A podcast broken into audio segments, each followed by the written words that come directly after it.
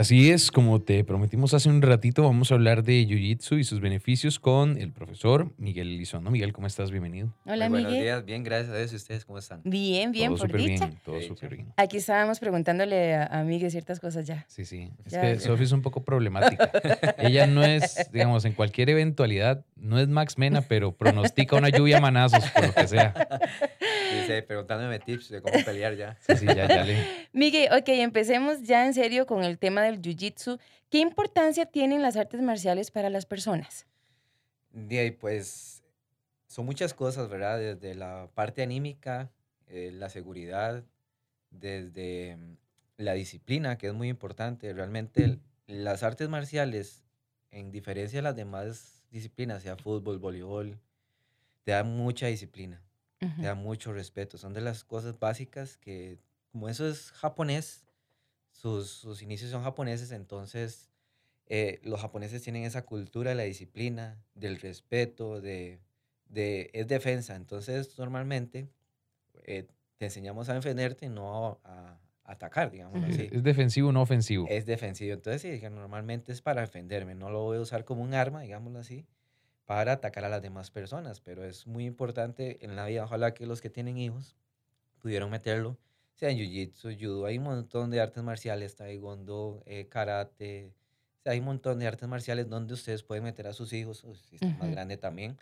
Nunca es tarde para empezar una disciplina, ¿verdad? Pero es muy importante, sí, en la vida tener la disciplina. Y cuando los papás llevan a los hijos, por ejemplo, ya los papás también hacen una disciplina del llevar a su hijo y enseñan eso, que no, enseñarle muy importante al hijo.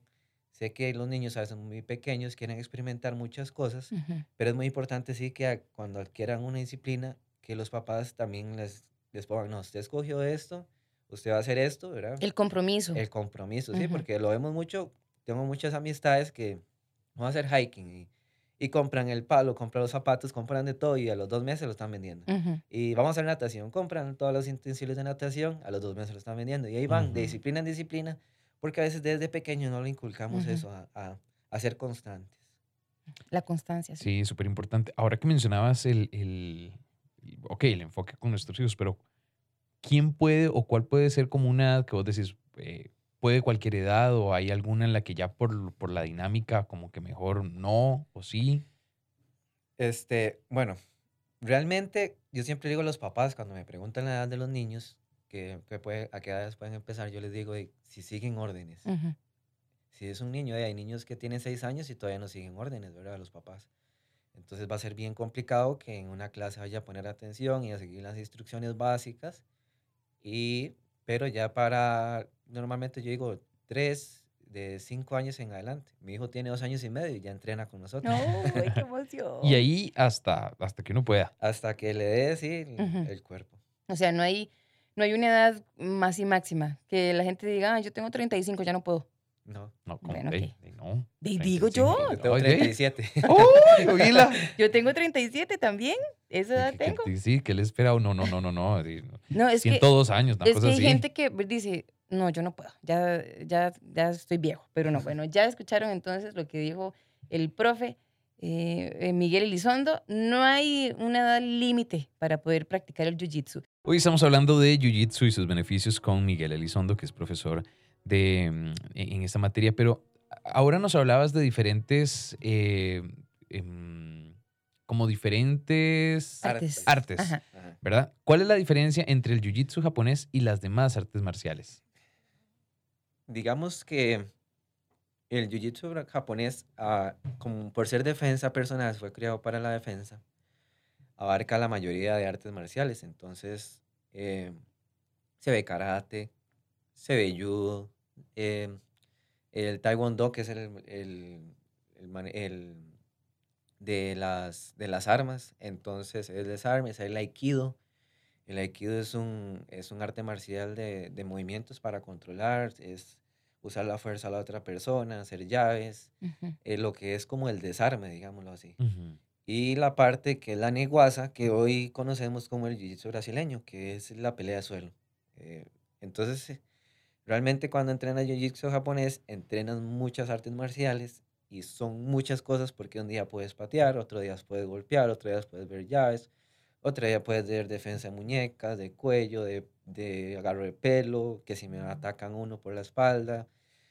Entonces son muchas, muchas cosas de las que se ve. La diferencia más que todo es en, en eso, en lo que se enfocan. Pues el karate te enseñan a patear y golpear, pero no te enseñan suelo o no te enseñan eh, el desarme.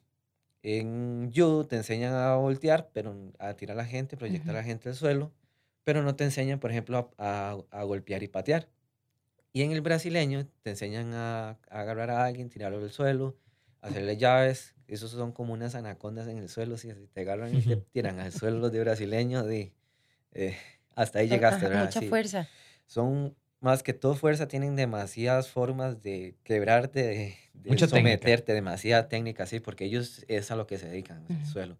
Igual con los de judo, en una pelea de cuerpo a cuerpo con un judoka, te agarran y te hacen, como dicen, literalmente reventado contra el suelo y no te dicen ni cuenta. Y los karatecas sí, te patean y te hacen, te golpean y no te das cuenta. O sea, entonces, cada técnica tiene, tiene lo suyo. sí. eh, Ujú, como siempre, hay gente que dice, es que a mí no me gusta eso, que la gente esté encima mío y todo, Ujú. mejor prefiero el karate. Y Ujú. hay gente que dice, es que yo soy muy tiecillo, no, no pateo tanto, no soy tan ágil.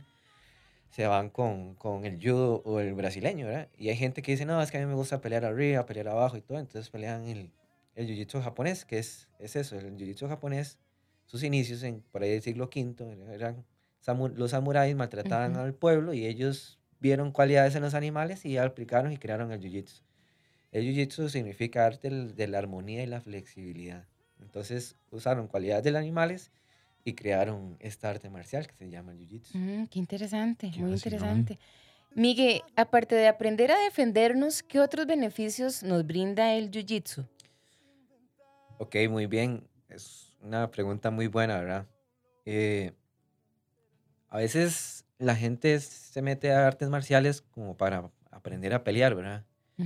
Es muy normal, pero una de las cosas más importantes es el, el control, el control de uno que genera esto, ¿verdad? El, el controlarme, el darme cuenta que si me enojo pierdo, el darme cuenta que lo más importante en una pelea es siempre tener la mente muy clara, muy clara de lo que voy a hacer, de cómo lo estoy haciendo, con quién estoy peleando, cómo debo pelear, adaptarme a la pelea, ¿verdad? Si es muy grande, si es más pequeño, si es más fuerte, si es más ágil, si es más rápido. Entonces, siempre nos da como eh, ese- esa sabiduría para saber en qué momento debo pelear, en qué momento no debo pelear. Siempre uno trata de evitar lo más que pueda las peleas, ¿verdad? La- pero si hay que pelear, di, toca, toca, ¿verdad? Pero este, el autocontrol es muy importante. A veces la gente llega a, a- a- a ensayar, a entrenar y dice, es que me da cosa, pero yo me enojo mucho, muy fácil y exploto. Eso le dije yo, Miguel. Sí, como Sofi, que dice que explota mucho. y luego, me ha pasado que me dicen, Miguel, es que sí, exploto y después eh, hay un problema y cuando llegan y entrenan nombres, yo dije, si aquí me enojo, más bien me hacen Ujú. más fuerte y no, no. Y uno se da cuenta, ¿eh? pone los pies sobre la tierra y se da cuenta. Eh, la parte física es muy importante también, porque se trabaja mucho la parte física. No solo se aprende a golpear, sino también a recibir golpes. Entonces uno tiene que tener un cuerpo preparado porque si me golpean el estómago, si me golpean las piernas, tener los músculos bien fuertes, ¿verdad? Este, resistencia, eh, mucha fortaleza mental, ¿verdad? A veces el aire se nos va y, em- y ahí es donde empieza el verdadero jiu-jitsu. Cuando usted pelea y ya no tiene aire y respira caliente, ahí entra el verdadero jiu-jitsu, porque usted ya deja de usar fuerza y empieza a usar la técnica. Y a veces uno agarra y se le sueltan las manos y todo porque ya no tiene fuerza, ¿verdad? Pero Mm. ahí es donde entra realmente la esencia del jiu-jitsu y es cuando su cuerpo involuntariamente se mueve. O sea, hay veces que uno hace llaves que ni uno está pensando en hacerlas, pero ya el cuerpo ha hecho tantas veces ese movimiento que lo hace solo, ya el cuerpo se va moviendo sin necesidad de pensar, voy a pasar este pie por aquí, voy a pasar la rodilla aquí, voy a golpear así, ya el cuerpo ve una posibilidad y la mente va súper rápida, se pone a trabajar muy rápido y, y, y nos da, digamos, eso, la, el aire también. Sí, la coordinación. La concentración, La pienso yo, ¿verdad? También. Ujú. Son, son un montón de detalles. Sí. No, Mi- si el cuerpo se ve muy beneficiado también. Miguel, una, una pregunta, ahora que lo mencionabas y que mencionabas los beneficios, ¿cuál puede ser, en, en- en tus años de experiencia, el reto más grande por el que se enfrenta alguien, digamos. Ahora, ahora Sofía decía, es que yo soy más, más bajita o, o- o tal. ¿Es algo meramente físico o es más mental? ¿O, o cuál es el, el pero que se pone la gente cuando llega a una clase y dice, no, no voy a volver a la segunda porque no sé recibir golpes o porque siento que no tengo fuerza? ¿Qué es lo que limita a la gente? Eh, la autoconfianza. Realmente, cuando usted se la cree, cuando usted dice, yo quiero ser esto, voy a lograrlo, lo hace. Como les decía yo, bueno, la gente que no me conoce, yo soy bien, estoy pequeñito, ¿verdad? Ujú. Y a mis inicios era todavía más pequeño, y pesaba como 40 kilos y, y eso no me impidió a mí. Yo creí, yo, y yo le decía a mi sensei, eh, y yo algún día voy a ser cinturón negro, algún día voy a dar clases, algún día tendré mi propia academia, algún día haré tantas cosas. Y así un, a momentos donde yo decía, ya no quiero entrenar más, hay momentos donde decía, estoy lesionado, eh, habían campeonatos, iba a campeonatos uno y perdía, y se venían rachas, y de, son momentos donde uno dice, eh, ¿qué hago, verdad? Pero ahí, la constancia, eso es usted decir, eh, yo lo voy a hacer, yo lo quiero lograr, y creérsela, no importa si usted es- tiene sobrepeso, si es muy delgado, si tiene eh, entrado en años, si es muy joven, si es hombre, si es mujer, aquí no importa, aquí el, el único que, que pone los límites es usted. Yo creo que todos siempre queremos como avanzar en, en- en la disciplina que hagamos, ¿no? O sea, si uno está haciendo ciclismo, quiere ser el top en ciclismo y, y así en cada una de las, de las, de las áreas en las que uno se, se, se desarrolle. Pero ¿cuánto tiempo lleva, por ejemplo, ser cinturón negro? ¿Cuántos cinturones hay? Háblanos un poquito de, de- de estas categorías. Muy bien, este, en, en Jiu-Jitsu japonés, porque las artes, cada una tiene su forma de evaluar distinto. Y, por ejemplo, nosotros empezamos con cinturón blanco y terminamos, en teoría, para ser sensei en cinturón negro. Ujú. Lo que significa eso es, entre más blanco el cinturón, más oscuro la mente. Y cuando se llegan a negros, es más, más oscuro el cinturón y más clara la mente. Y usted empieza en blanco. Seis, nueve meses, un año, dependiendo de la constancia y los entrenamientos, se hace el primer, la primera evaluación. En japonés sí evaluamos, es un ex- ex- examen, de hecho que mañana unos chicos tienen examen.